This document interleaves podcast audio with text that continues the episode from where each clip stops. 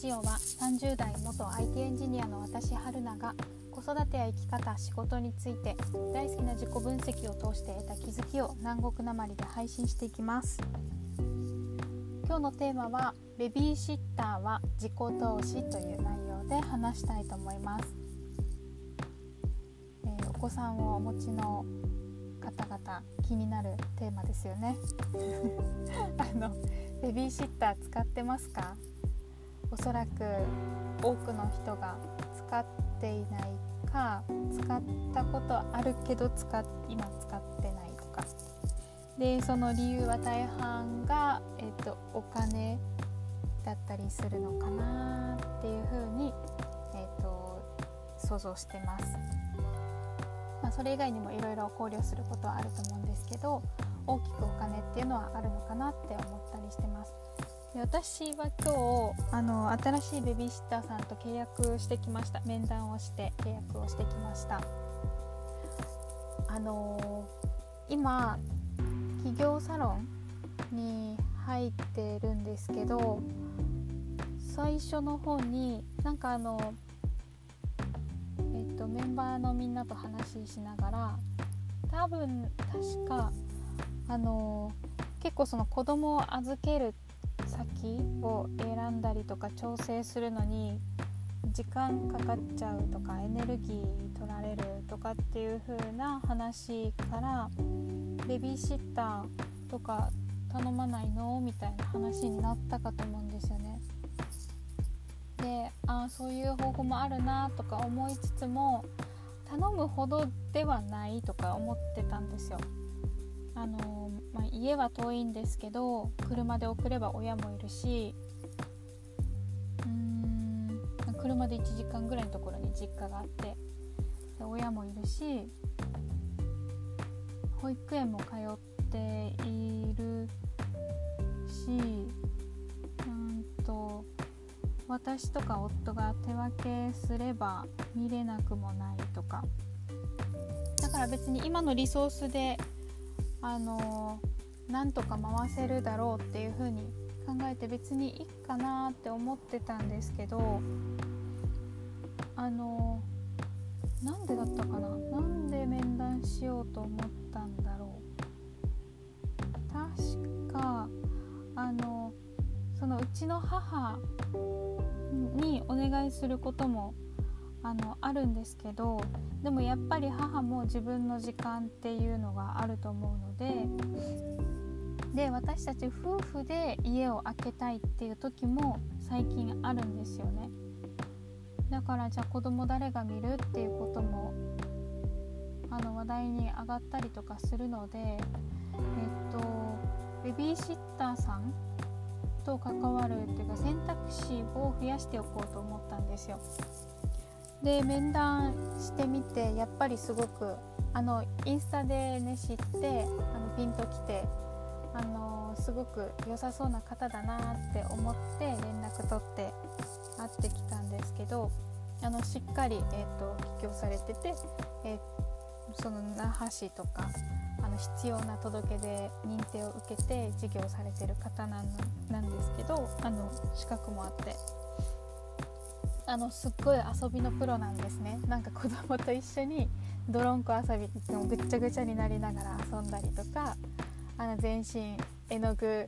あの顔も絵の具ベタベタみたいなんかその子供とあの必死で遊ぶ子供は遊ぶことが一番大事みたいな感じの理念を持ってらしてであのそういうところに私はすごく惹かれたんですね。私もそう思ってるので。なので、えーと、めっちゃいい時間になりましたこの面談が。あの、ま、早くスタートしたいなって思ってワクワクしてる感じです。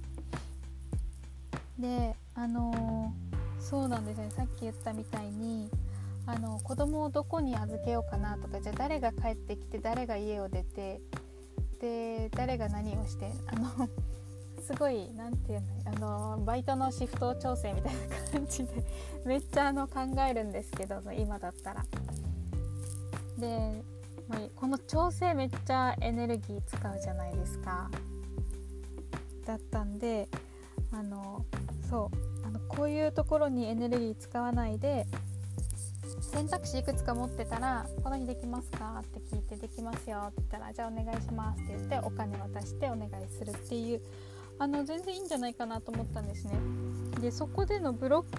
ックとしてお金っていうのがやっぱりあったんですよ私も。あの私たちが無、まあ、多少無理っていうかあの自分たちでどうにか頑張れば見れるものをお金払ってあの誰かにお願いするっていうのがすごくもったいなく感じてたんですよね。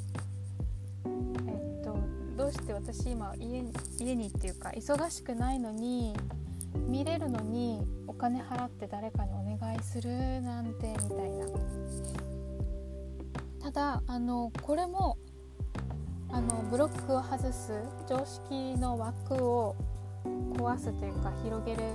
チャンスだなって思ったんですよ。なんか強く思ったんですね。そのサロンのメンバーが言ってくれたアドバイスとかもそのメンバーには多分そのブロックがないんですよ私、まあ、多分状況も違うっていうのもあると思うけどあの私が見てるその世の中の見え方とそのメンバーが見てる見え方っていうのが違うんですよね。であのその自分が今見てるこの世の中の見方っていうのを今柔軟にしていくことで自分の行動範囲をどんどんどんどん広げていってあの今までの見方だったら届かなかった目標に到達したいなって今思ってるんでだからこれもチャンスと捉えてベビーシッターさんお願いすることにしました。でやっぱりそれもあの投資なんですよね。私が思うには投資で。うんと、まあ、一時的にお金はもちろん何時間例えば1時間2000円で5時間1万円とかあのもちろんお金は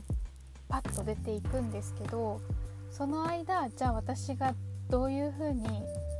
その時間を生かすかっていうところに集中することができればあのすぐにその倍ぐらいの収入っていうのをあの得ることはできるんじゃないかなって思ったんですね。というかそうするみたいな あのこうやって自分のブロックを外しつつもそれをあのエネルギーにして、